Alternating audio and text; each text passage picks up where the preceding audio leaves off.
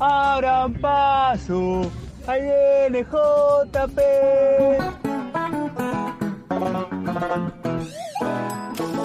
Todos los viernes nos visita el biógrafo. JP Rodoni propone un recorrido por historias ocultas u olvidadas. Anécdotas, datos curiosos y algunos mitos de la historia. En total normalidad, el biógrafo, con el licenciado Juan Pablo Rodoni. JP.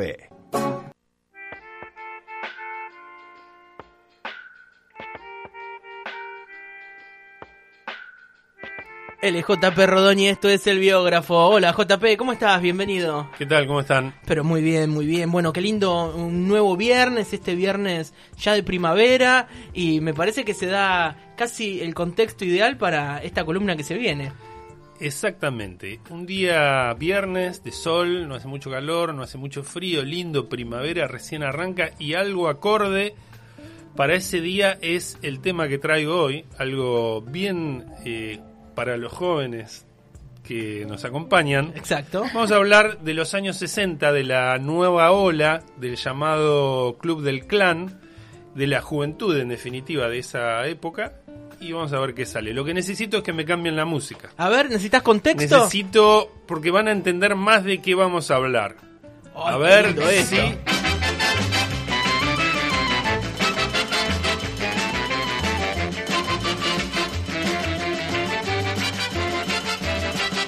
Tú tienes una carita deliciosa.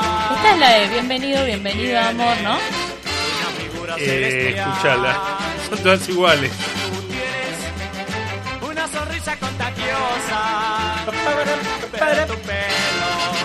Es un desastre universal.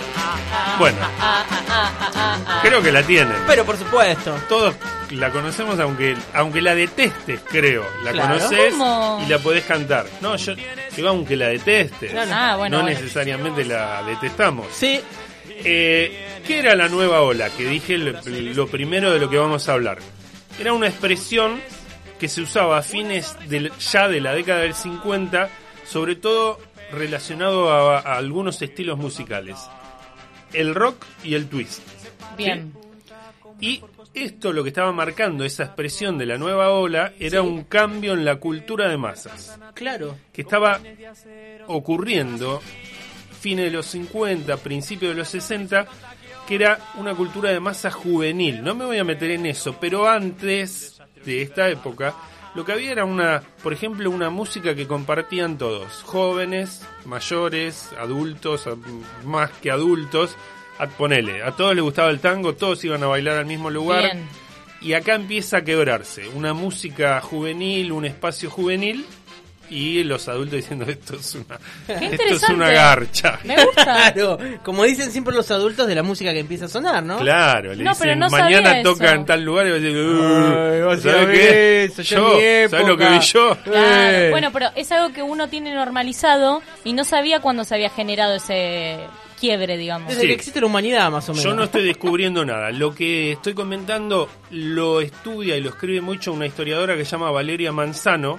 Y esto sale de un texto que llama Ha llegado la nueva ola, música, consumo y juventud en la Argentina 1956-1966. Listo, ya lo dije, ahora sigo con lo mío. Bueno, el ejemplo, el paradigma de la nueva ola fue el Club del Clan. Entre 1963 y 1965 fue un programa de televisión que la rompió, que tuvo otras derivaciones. Y a mí me interesa, esto tendría que ser una conclusión, pero la voy a decir al principio porque soy así, que es eh, el rock nacional medio que se forma en espejo, se diría, o en contraposición al Club del Clan. Todo lo complaciente, pero le decían música complaciente. Claro, sí, en paralelo, ¿no? Claro, no en paralelo, porque es como una reacción posterior, Ajá. pero, pero es, bueno, a lo armado que había sido el Club del Clan, ya vamos a ver por qué armado, a lo mm, prefabricado sería la palabra, se le opone el rock nacional como supuestamente auténtico frente a esto que había explotado. En alguna columna de las primeras habíamos hablado que a fines de la década del 50 ya había llegado el rock a la Argentina que había pegado con todo, sobre todo con las películas yankees, con Bill Haley y sus cometas, con Elvis, que, ¿te acordás? Contamos que los chicos bailaban rock adentro del cine, en la calle, que...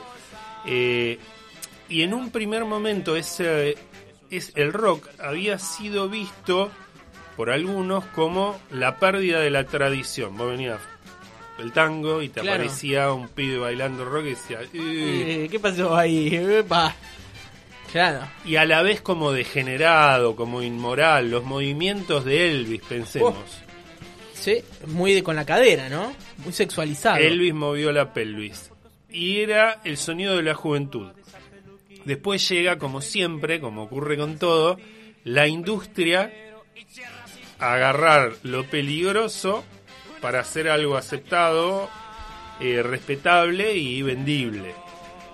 Como puede ocurrir con algunos eventos. Eh, y entonces las compañías comienzan a producir rock en la Argentina. Eh, y hablamos en una columna de Eddie Pequenino. ¿Te Sí. acordás del, al principio que hablamos de él? Sí. Bueno, eh, básicamente la, esta, la industria musical busca hacer un estilo de rock, pero que sea medio familiar, que deje de ser tan rebelde que, deje- que pase a ser algo aceptable por todos, todos movemos la patita. Junto a Eddie Pequenino había otro, que era Billy Cafaro, que cantaba la canción Piti Piti y vamos a escuchar un cachito. Piti, piti, piti, piti, amor de mi amor, dime que me quieres. Oh, oh, oh, oh, oh, oh. Canta el coro. Apiádate. Piti, piti, piti, piti, dime que sí, regálame tu sonrisa. ¿Qué es Piti? Piti es la chica. Hay que explicarle todo, al pibe. ¡Estos pibes de ahora! Piti le dice a la chica. Claro, ¿Vos Piti, cómo le decís a tu amor de mi novio? amor. Gordi. Bueno, Gordi. Y bueno, Gordi, Gordi, Gordi, Gordi, mi amor. Bueno, en, en 1959 la multinacional CBS elige a la Argentina como productora de discos para Sudamérica. Ah, tremendo.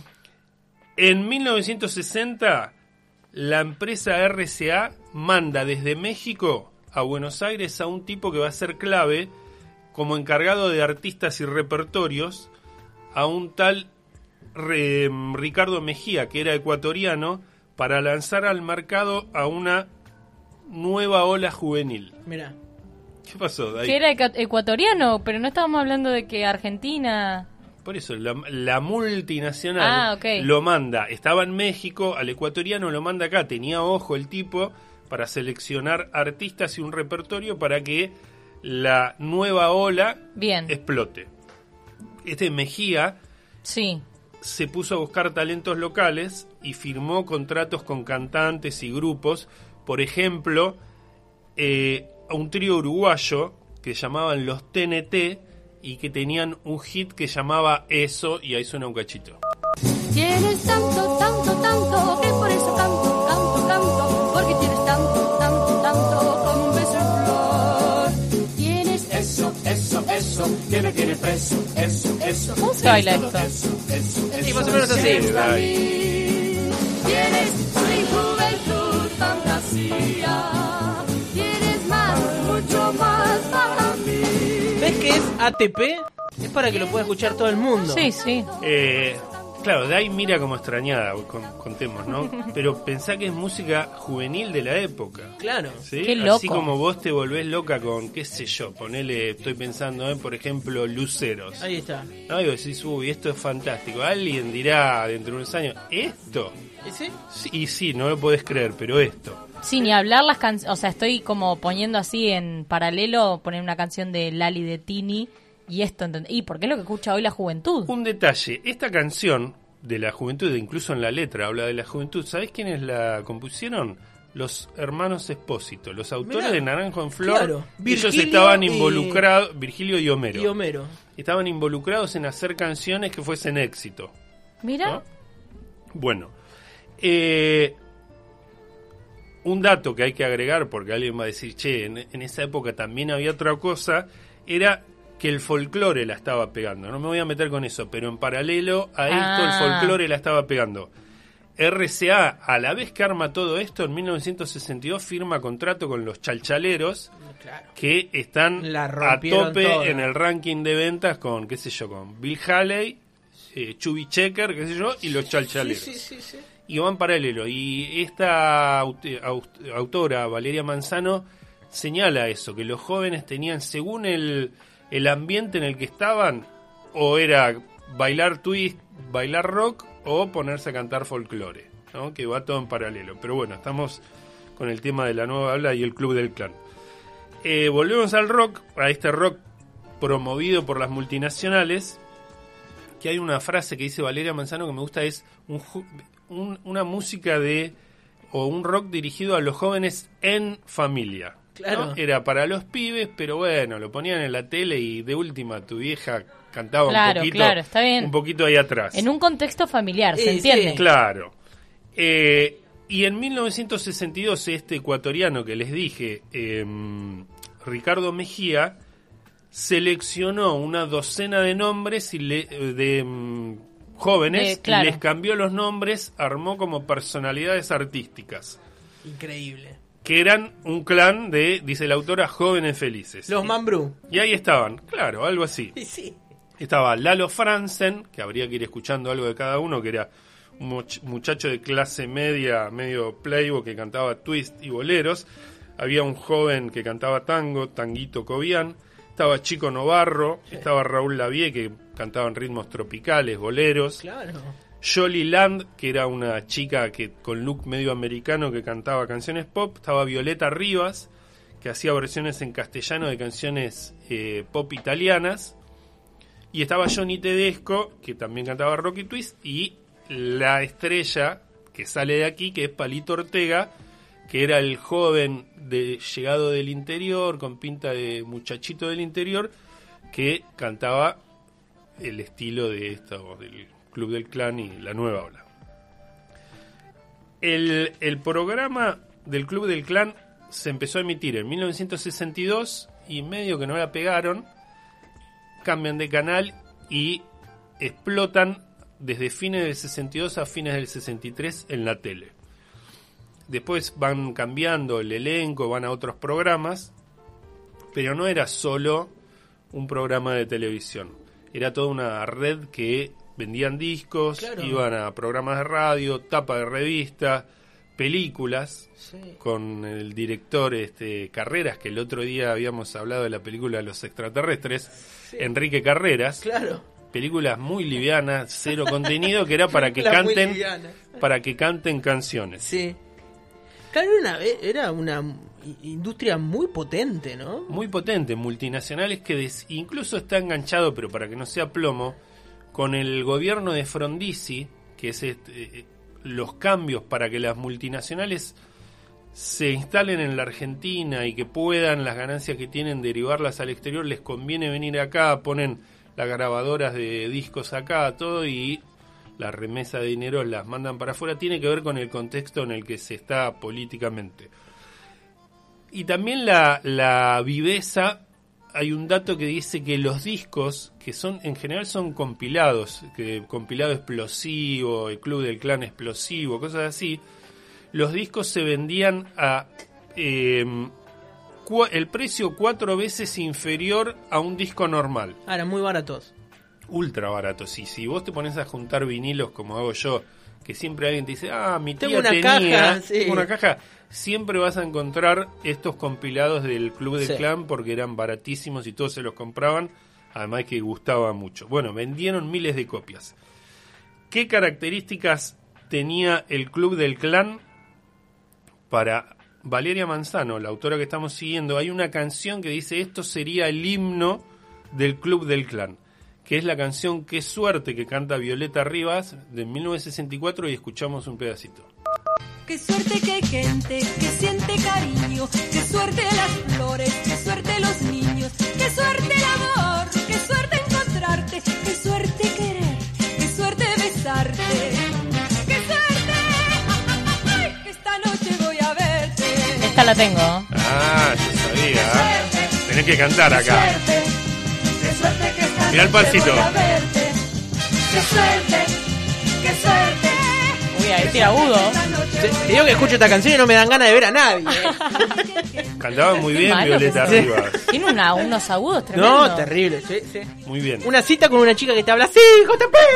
Pero viste, ¡Qué suerte que vine acá! No, es que tiene, eh, viste que ella va del, o sea, no del grave, pero de su Sí. voz más o menos hablada, de esa tonalidad, al agudo con mucha facilidad.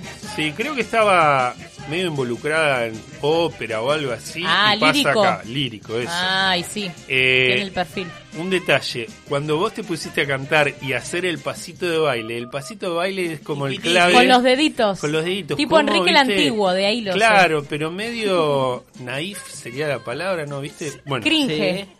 claro, ahora. Ahora dicen así los jóvenes. Medio cringe fue. Bueno, el fragmento que yo elegí no se detecta algo que sí les voy a contar que, ¿por qué dice es eh, el himno o la clave de lo que era el Club del Clan?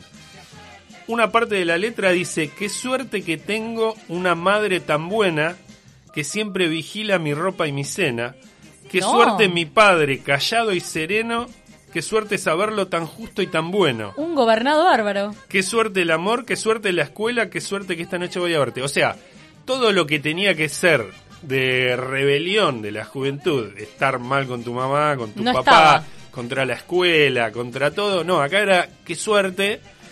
Que soy una chica conservadora y de su casa. Claro. Claro, o sea, lo que muestra que, que era el Club del Clan, eso que era optimista, eh, edulcorado total. Edulcorado, me encanta esa Eh, palabra. tradicional, ¿viste? O sea, el, Sí. el rol de género que la madre, la madre de casa En que le hace la comida, ¿eh? El papá callado, El papá- ha estado mal. pero la- que es que toma mesa. decisiones porque es justo y bueno. Por supuesto. En la... ¿Te imaginas esa situación? Porque la televisión prendida, el tipo sentado en la cabecera de, de la mesa, absolutamente validado para estar ahí. porque Porque trabajé Es- todo eh, el sí. día. Claro. ¿Y vos qué estuviste Traeme haciendo? el sifón Eso, traeme el sifón y el amargo obrero. Y ahí está, y desde esa en nebulosa. calzoncillonca. eh, como de camisa, ¿viste? El, el calzoncillo largo. Y en esa nebulosa etílica, eh, tomando las decisiones muy acertadas, según Violeta. Bueno, sí, yo me lo imagino así, pero en definitiva es una juventud que se divierte pero que no se revela. Por eso decía también que es el se divierte, pero no se revela. Claro, el- eh, como dice la Polla Records, si eres joven y rebelde, Coca-Cola te comprende. Para algunos. Bueno. Eh, La polla récord acaba de tirar. eh, bueno, Me No, dio pero miedo un día hablamos de la Polla ¿Esa Records. disco- si ¿Es una discográfica? No, la Bueno, Polla parate y andate es a la un- mierda, JP. Es un grupo de punk. eh, ¿La polla se llama? Se llama, son gallegos. Eh, y Evaristo, su cantante, ha dado lecciones de, para entender el mundo. Bueno, Así otro han día. crecido. Así he crecido. Ricardo Iorio y Evaristo. Bueno, volvamos a lo nuestro. Eh, Mira, apareció un sifón arriba de la mesa de repente. sí. Eh, dijimos que el centro del club del clan era Palito Ortega, que es buenísimo analizarlo a Palito Ortega. Hay un libro de, sobre Palito Ortega que me compré y no alcancé a leerlo nunca, lo tengo ahí, que salió hace poquito, que tendría que haber sido leído para la columna de hoy, pero creo que puedo decir algo. cosas. Eh, Palito Ortega la recontra pega por sus canciones, pero también la pega con la historia de vida que se vende sobre él. Porque era una familia muy trabajadora, pobre, de Tucumán, eh, que el padre era electricista, que los chicos vendían diarios, que Palito vendió diarios, que también trabajó este, Mirá, cortando, cortando caña. De Tucumán. Sí, sí, sí. Bueno, él llegó a ser gobernador de Tucumán en los 90. ¿Palito Ortega? Claro. Me estás jodiendo. Y no, dale. Acabo de bajar de la nave nodriza. Con razón de estar vestida de verde. Hello. Bueno, está bien, está bien. está si no bien, sabe, lo- perdón, lo mejor, lo mejor es decir, no sé, sé, ¿qué y va a vale. caretear que sabe lo que no sabe. Es Lo como que-. Siendo músico, ¿fue? ¿Eh? Siendo músico llegó a ser gobernador. Después, después lo contamos. Pará. ¡Qué bárbaro! o sea, y- ¿el bollo puede ser en algún momento algo? Y esperemos. ¿Puede parar un poco? qué sé yo, no sé qué méritos tiene, pero bueno. Eh, de muy joven, a los 15 años, se va a Buenos Aires eh, a vender diario, vender café. Y ahí aprende a tocar la batería, la guitarra. Pero la cuestión es esa, la de la, la vida dura, de trabajo, Claro. de esfuerzo, El sacrificio. que después se corona con que la RCA lo descubre y lo, lo, lo pone en este programa del Club del Clan. O sea, la, rindió mucho su imagen de muchacho del interior y de esfuerzo de trabajo. Claro. La historia de vida. Eh, estas, estas figuras eh, fueron muy criticadas también, ¿no? Sobre todo en- desde el campo político-cultural, desde la izquierda, que decían, bueno, esto es el conformismo puro. Mm. Eh, pero también había mucho prejuicio de clase. La autora señala que hay como una continuidad entre lo que se había llamado los cabecitas negras en el peronismo, durante la época del peronismo, lo- los que venían trabajando desde el interior, llegaban a Buenos Aires y con toda una serie de prejuicios sobre ellos, una continuidad entre los cabecitas negras y los nueva oleros, se llamaba. Eh, que también eran catalogados como mersas. La, Claro. la revista Tía Vicenta eh, tenía... Miran, sí, bueno, tengo que hablar no, de... no, pero está bien. Me, me- me- Está- Sí, era, la revista- revista de la época. Ya te está diciendo mucho cómo se llama, ¿no? Bueno, y ahí estaba Landru, que hacía una serie de personajes y, y lo que estaba in y out. Claro. Eh, no, no, es que era así, Dai, no, no es mi vocabulario. Era bien. lo que está in y lo que está out. Bueno, escuchar el Club del Clan era out. Había un catálogo, un, un ranking de, de, de Mersada, digamos, que ganaban mensualmente Palito Ortega, Violeta Rivas y, todos ellos. Este, pero bueno, más allá de la crítica, de los prejuicios, de lo mersa, que yo, la cuestión era que Palito la rompía en la. que esto lo vemos siempre, ¿no? Criticar lo que está triunfando. Palito la rompía en la TV, en la radio, diarios, revistas, con el estigma de mersada encima. Eh, y lo que hay también es algo político que había atrás Claro. porque había una cuestión de clase eh, y un prejuicio, por eso digo político, sobre un sector social que estaba súper bien representado por Palito. ¿Cuántas veces nos ponemos a decir esto? Mirá lo que están escuchando. Y en realidad estaba expresando a un sector social que, que claramente era los trabajadores, clase baja, clase media baja, los del interior, y se lo juzgaba desde cierta élite cultural.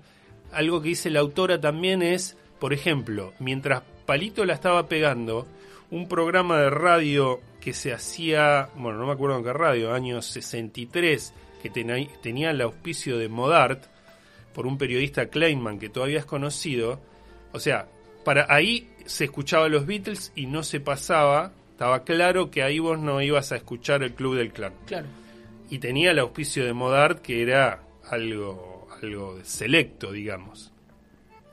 Pero entonces estaba esa cuestión de a quién expresaba Palito Ortega, quiénes se sentían representados.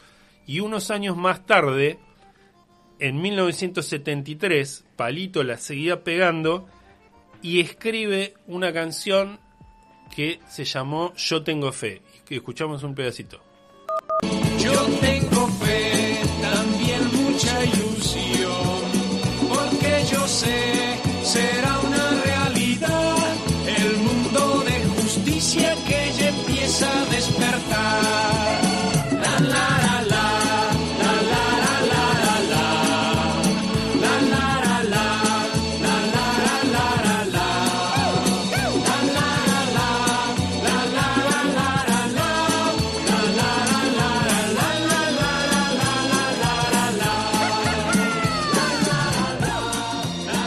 gritos de... E- Esta canción, ayer al que estuvo mirando el partido de Boca Palmeiras, 25 minutos la hinchada estuvo cantando con esta música. Eh, ¿Y con qué tenía que ver, con qué tenía que ver esta canción que Palito escribe en 1973. Él cuenta, creo que lo contó después, que él iba caminando por calle Cabildo, no, iba en el auto por calle Cabildo, bueno, no importa, y se le aparece una manifestación de chicos que salían de los colegios, tomaron una avenida que dice venían cantando y saltando, que la calle era una fiesta y que estaban todos los trabajadores en la puerta de los talleres felices y era porque al otro día llegaba Perón a la Argentina.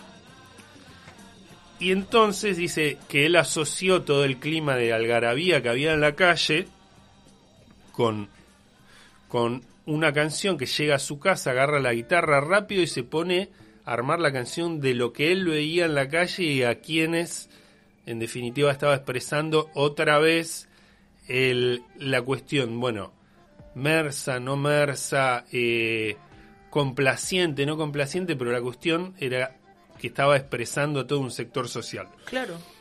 Eh, después tuvo algunas algunos otros usos esta canción que dice, bueno, la usó eh, Bussi cuando era gobernador militar en Tucumán, en el operativo Independencia. Pero me parece que también está ahí la clave de lo que estábamos hablando. Estoy confundido mirando a Facundo que está buscando algo. No pasa nada. Bueno, eh, en definitiva, podemos cerrar la canción, la, columna, con ese dato de lo que estaba expresando políticamente sin ser partidario Palito Ortega, que no casualmente es el hombre al que va a buscar Menem en el 95 para ser gobernador de Tucumán y después fue senador, también fue ministro de Acción Social. Eh, en el medio se había comido todas las críticas de los rockeros. León Gieco escribe la canción de mm, Cantor, eh, ¿cómo se llamaba? Cantorcito Contramano. Eh, y hay como un triunfo de Palito Ortega sobre todos, porque se repuso desde, desde lo político, él llegó, incluso quiso ser presidente, no, no, no pudo ser. Pero hay un triunfo sobre todos cuando él rescata a Charlie García. Claro. ¿Viste? Ahí sí, sí, sí. Eso de, de sacarlo a Charlie de ese momento en el que había tocado fondo. ¿Te acuerdas que aparecía dos por tres en televisión, en televisión rompiendo un algo? eh, lo filmaba, estaba todo pintado, la cara así reventada de golpes. Sí, yo Bueno. no conozco bien lo que hizo Palito Ortega con Charlie García, pero todos los rockeros de la vieja guardia que lo habían criticado porque era el tipo que escribía canciones complacientes, que coqueteó en alguna película con la dictadura militar, que vendía lo que decía León G con esa canción de Cantorcito Contramano, que era le interesa vender entradas y hace canciones que la gente está en otra, este termina como venciendo sobre todos cuando es el que apaña a Charlie García, un rival musical, ideológico, y lo protege. Y bueno, ahí está. Sí. ahí está. Bueno, eh, Charlie ahora ya no está más bajo el cuidado de. no, ya no sé ni cuánto. De Palito, ahora está bajo el cuidado de su hijo Miguel García y de su pareja, de la pareja de Charlie. Eh, lo, lo cuidan ellos, eh, aparentemente lo sacaron del entorno familiar de, de Palito porque decían que habían tenido varios, como una seguidilla de accidentes domésticos que parecían Raros. raros. Ah, mirá vos. Eh, entonces, y, y por eso hay como cierto hermetismo también sobre Entonces ahora está mal visto de nuevo. No, no, no, no, sé, no, esto tampoco es que está muy mediatizado, viste, como una cosa medio interna. Eh, pero No sí, es, sabe es bien, cierto en- el momento eh, ese rescate que hace Palito de llevárselo, de, de esa recuperación que emprende Charlie, sí, fue de la mano de, de Palito, o al menos es la versión que nos vendieron, ¿no? Sí, eso puede ser. Claro, Puede mediáticamente siempre se dijo eso. Los entretelones, bueno, no los vamos a conocer nunca. Y bueno, y acá me termina la Mira, eh, escribe, escribe por acá Julio. Dice los Busonato, lo opuesto al club del clan. voy a Mm, no sé. Voy a No mandar un- unos audios para que me chequee acá el, el compañero Romero. Eh, bueno, estamos. eh, esta, esta música que, claro, que siempre fue tildada de grasa y de, de groncha y de, de esas cosas de estar out, eh, y siempre fue vista un poco de reojo, ¿no? Por, sobre todo por la, los ilustrados. Sí, yo tengo una, una imagen, eh, bueno, yo nací en el 74, Sí. para, sí, la que sí la Day. Eh, a principios de los años 80 recuerdo estar en la, en la casa de unos tíos míos donde siempre ponían un disco de Palito Ortega. Siempre. A mí me lleva a esa época. Claro. Pero qué recuerdo hoy yo, además de esa música, que por un momento decís que música horrible. Cuando sos chico no te importa. Después decís, esto es Esto, espantoso. claro. Y hoy lo que veo, lo que recuerdo es la diversión de esa familia, que eran mis tíos, que mi tío trabajaba en la CAP, la mujer, una ama de casa, como le cantaban las canciones del club de- del clan. Sí, se sentían representados Se sentían bien representados y les daban lo que querían, que era diversión. No podés estar todo el tiempo buscándole la vuelta. Claro. Lastima bandoneón mi corazón. Te- Tenemos un, un par de audios, a ver. Yo tengo fe, yo creo en Juan Perón. Evita vive en nuestro corazón. La juventud presente general, al pie de la bandera, pa' lo que guste mandar. Así se cantaba en esa época. Eh, sí, y yo iba a decir, muy bien canta. el- Sí, Alejandro, Sí, Alejandro. bien.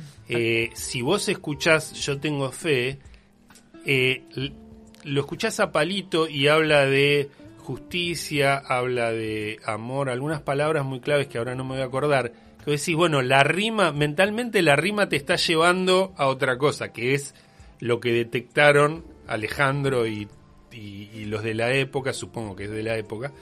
Eh, como que Palito lo dejó servido. Escribió una cosa, pero todos entendían que estaba cantando otra cosa y la rima estaba hecha para que lo cambien por Perón, Evita y demás. Sí. Eh, Palito Ortega, medio nuestro.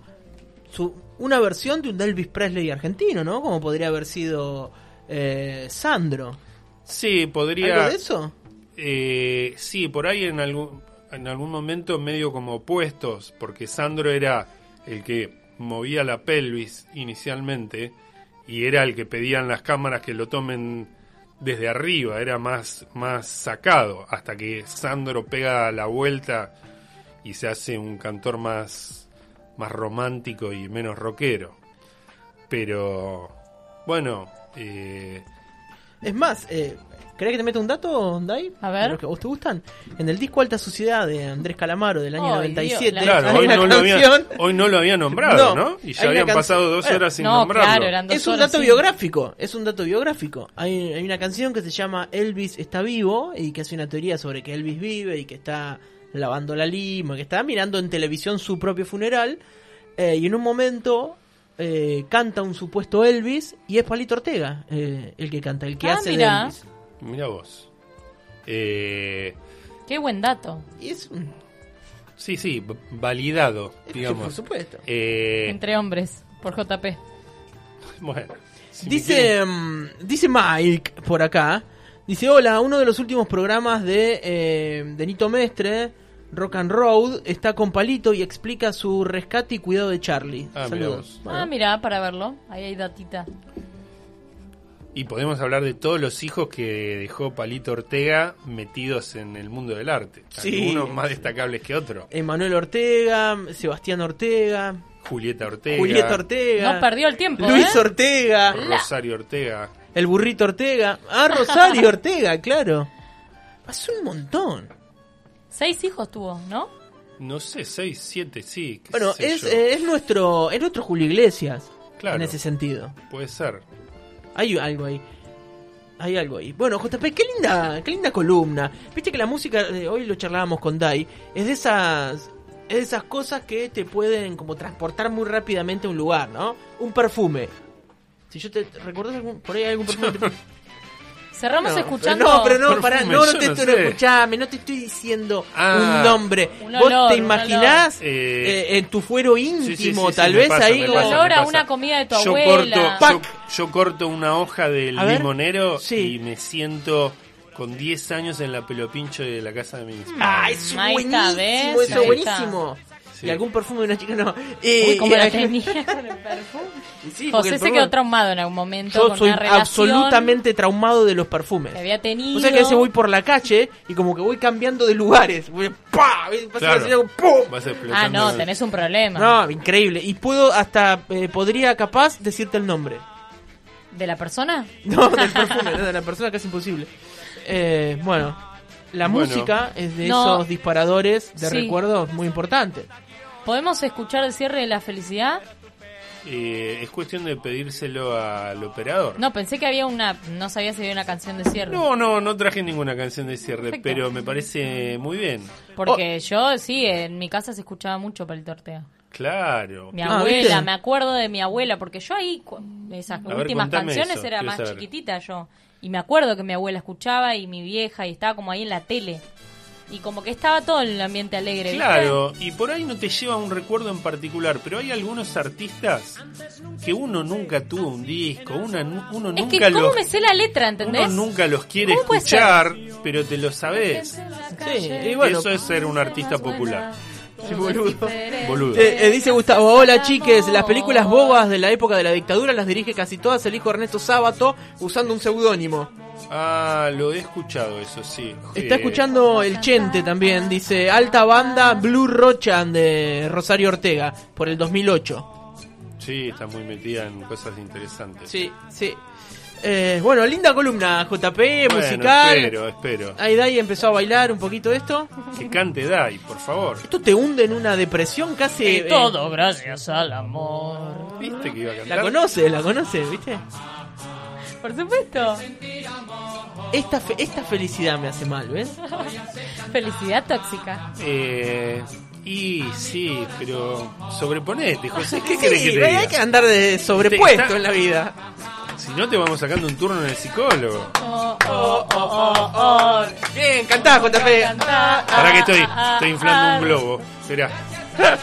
Bueno, JP Rodoni, ¿en qué, eh, ¿en qué anduviste en el biógrafo? Arroba Ah, el no me punto acuerdo, biógrafo en no Instagram. Subió algo de Tita muy copado. ¿Tetita? ¿Sí? ¿Qué tita? De las Tita masitas. Merelo. ¿Yo? La masita. No recuerdo. Sí, te lo vi, ¿eh? Bueno, puede ser, puede ser.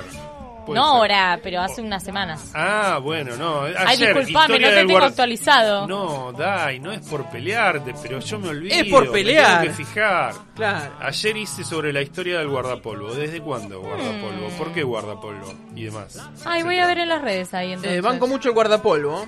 Si fuese por mí, iría con guardapolvo a laburar, mira lo que te digo. No tenés que pensar que ponerte nada, te clavas el guardapolvo, somos todos iguales, todos blancos, puras. En realidad, toda la, Palomitas toda la vida blancas. podríamos ir todos con uniforme, ¿no? Sí. ¿Para qué elegir un, algo a la moda? Todos. este, Mameluco. Mameluco. Mameluco. Mameluco de jean. No, de jean no, de así de pe- grafa se dice. Sí, de grafa, bueno, de bueno, grafa. todo marrón. Ahí está. Ahí está. Bueno, a todos azul. ¿Qué sé yo? Todos naranja. No, Claro. todos distintos, diversidad de colores. Y mientras suena en parlantes gigantes este tema todo el día, todo el tiempo. Claro, todo el de día y tiempo. de noche, por las calles de la ciudad. todos ahí. tiempo, que no y todos de nunca. mameluco naranja. Sí, Lindo Así de experimento. enamorado. claro. Sí. Y, y- y vamos Esa haciendo ciertas coreografías por la calle. Sí. Llegamos a la plaza y va para la izquierda, para la derecha. Muy buena propuesta. JP, muchísimas gracias. A ustedes. Arroba el punto biógrafo es JP en Instagram, más de 20.000 seguidores, historias todos los días, ahí tempranito a la mañana. Te tomás unos mates mirando al vacío y lees el biógrafo. Esta columna después en nuestra página web, en las redes sociales y por supuesto que en la cuenta de Spotify. Es bueno este, ¿eh? ¿JP? Sí. Ah, pensé que Palito Ortega. No, también, bien. Nuestro, uno de nuestros Elvis argentinos. Esto fue Todo el gracias biógrafo. al amor. felicidad de sentir amor hoy hace cantar a mi corazón la felicidad